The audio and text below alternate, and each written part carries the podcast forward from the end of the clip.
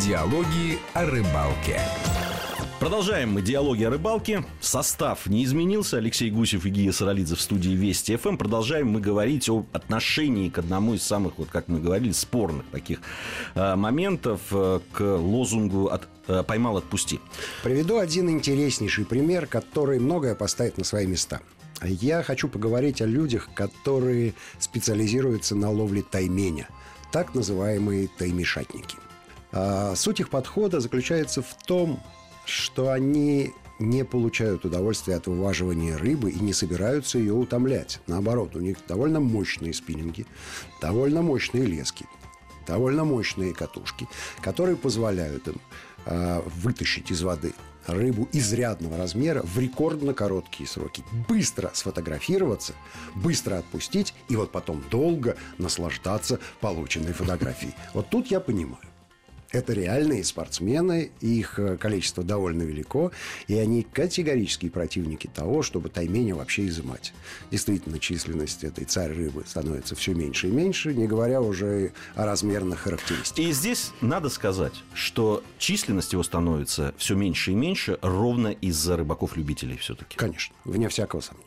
Вот, и, и, и вот эти легенды, и, и вовсе не легенды, которые ходили о размерах тайменя, о его количестве в сибирских э, реках, э, они действительно становятся постепенно легендами. Ну, можно часть вины, конечно, положить на геолого-разведочные партии, которые ищут там нефть, газ, э, самородки, изумруды, бриллианты и прочие не интересующие рыболов вещи – которые, э, ну, по крайней мере, истории такие ходят, э, пользуясь тем, что у них всегда под боком вертолет, они просто стреляли из ружья тайменей, которые находились на яме.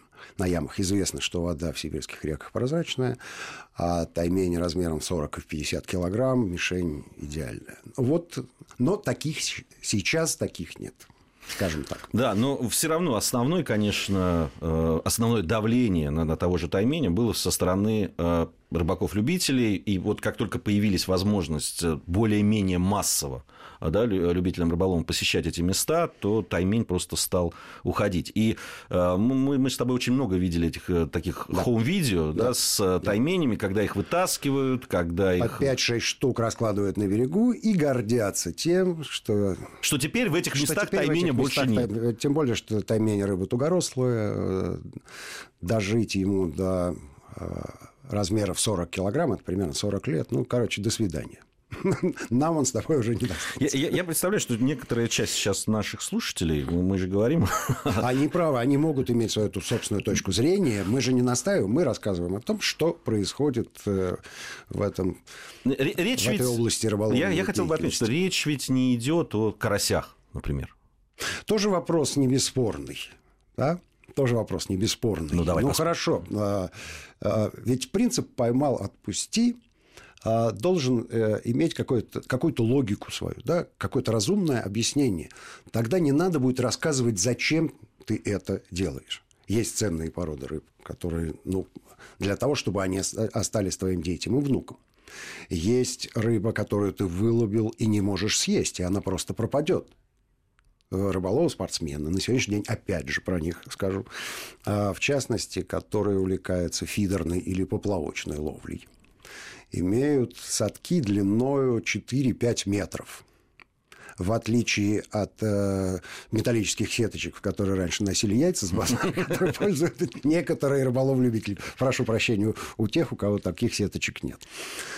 Э, зачем это сделано? Дело в том, что во время тренировок, э, за которые нормальный рыболов вылавливает 5-6 килограммов рыбы, он умудряется сохранить ее практически э, в нормальном здоровом состоянии. И спокойно после тренировки выпускает ее да, но, обратно но в реку. Нужно это сделать для того, чтобы зафиксировать результат. Ему надо взвесить. Да, ему надо взвесить, да. да. А э, давай поговорим, допустим, о карп-фишинге.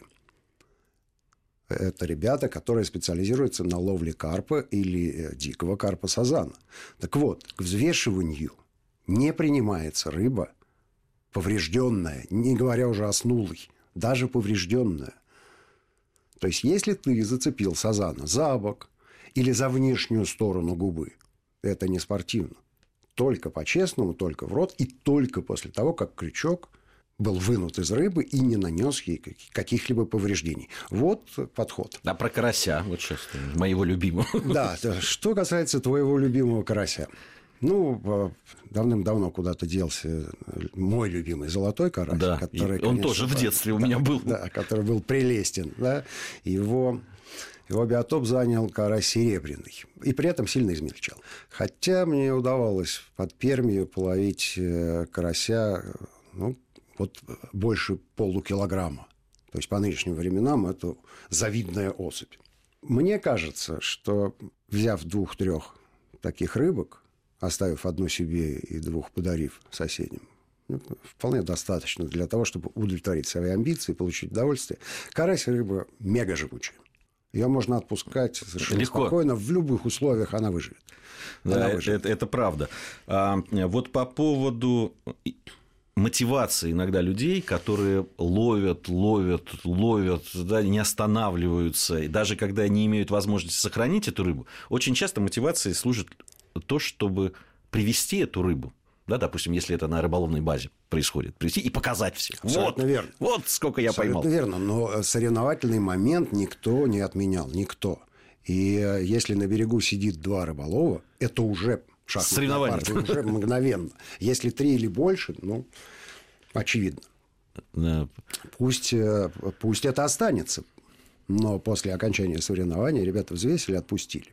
Но для я, этого надо Я не призываю, готовиться. я советую. Я советую. Да. Просто для того, чтобы научиться отпускать рыбу, надо перестроить у себя в голове что-то. Надо, ну, давайте честно признаемся, что мы сами когда-то в голове Конечно. у себя перестраивались, потому что всякое бывало. И ловили, и действительно, и притаскивали э, эту рыбу, чтобы похвастаться, показать, а вот я такую поймал. И потом было совершенно непонятно, что с этой рыбой делать. Но мы, как представители средств массовой информации, конечно, полемизировали на самом э, высоком уровне с людьми, которые придерживались этого принципа, или те, которые оппонировали. И выслушали огромное количество разных мнений, в том числе и от их теологов. И их, даже среди их теологов есть э, совершенно точная обозначенная позиция, что этот принцип э, совершенно неприменим, допустим, к окуню потому что рыба это сорная, она в ценные породы рыб выталкивает из водоема. Более того, есть окунь э, матросик, который больше ладошки не вырастает, и численность все велика. И есть окунь горбач, которого поди-ка найди. И, конечно, горбача никто отпускать не будет, а вот матросиков запросто. Оказывается, это не очень правильно. Не очень правильно, потому что в, в водоеме э, пищи хватает не всем. То есть ее ограниченное количество. И чем больше вот такой вот рыбы сорной и неценной, тем для водоема хуже. С другой стороны, это надо быть ихтиологом, и к ним-то я прислушиваюсь. Но неподготовленный человек может э, принять э, ложное решение, неправильное, руководствуясь своими соображениями относительно того, что в водоеме происходит. Поэтому надо быть осторожней.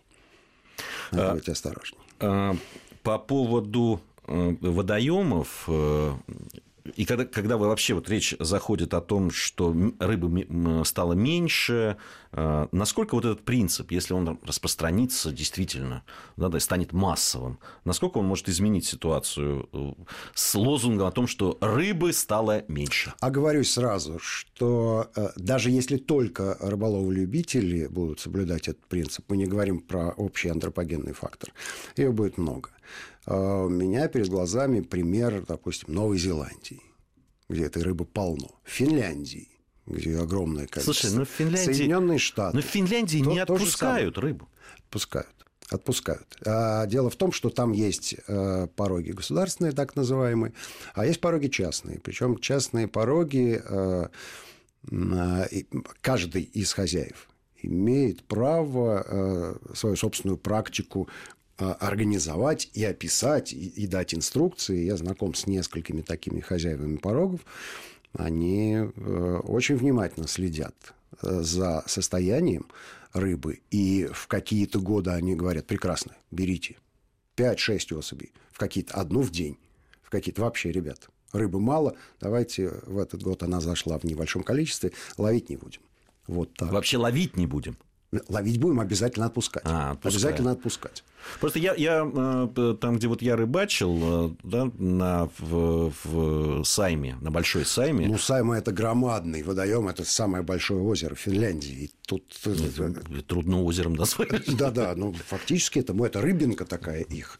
И, конечно, для такого громадного водоема ситуация «поймал, отпусти», она сложно описываема. А порог – это, не, это небольшой участок реки, который просчитывается, который понятен. И... Но это в основном речь речь идет, конечно, о лососевых да, да. на пару. И рыба там ценная. Вот. Но сортов. Финляндия... Там ловится и ясь призовых размеров, который никого в Финляндии Сейчас не волнует. развел руки, никто не увидел. Ну, включите воображение, килограмм полтора.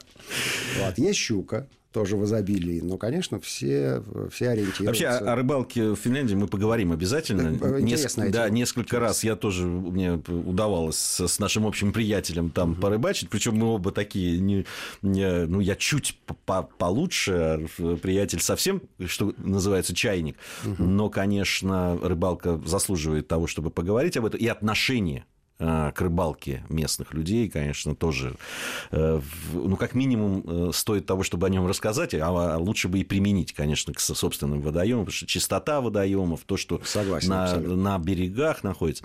Ну что ж, время нашей программы подходит к концу. Я могу маленький итог подвести. Просто как статистика, для того, чтобы было понятно. А во всех странах, в которых действует принцип «поймал, отпусти», ситуация с рыбой лучше – а, но если мы возьмем Вьетнам, Таиланд, Юго-Восточную Азию, где этот принцип вообще не применяется, но вы знаете, что там срывы происходят. Они доедают последних лягушек, лягушек и улиток ровно потому, что все изымается. Не бывает чудес, не бывает. Алексей Гусев и Гия Саралидзе были в студии Вести ФМ. Мы продолжим наши диалоги о рыбалке ровно через неделю. Не забывайте про Твиттер, куда вы можете присылать свои вопросы. И Мириэл, э, это Гия Саралидзе, вот прямо туда присылайте. Мы будем стараться отвечать на самые интересные. Всем ни хвоста, ни чешуй. Диалоги о рыбалке.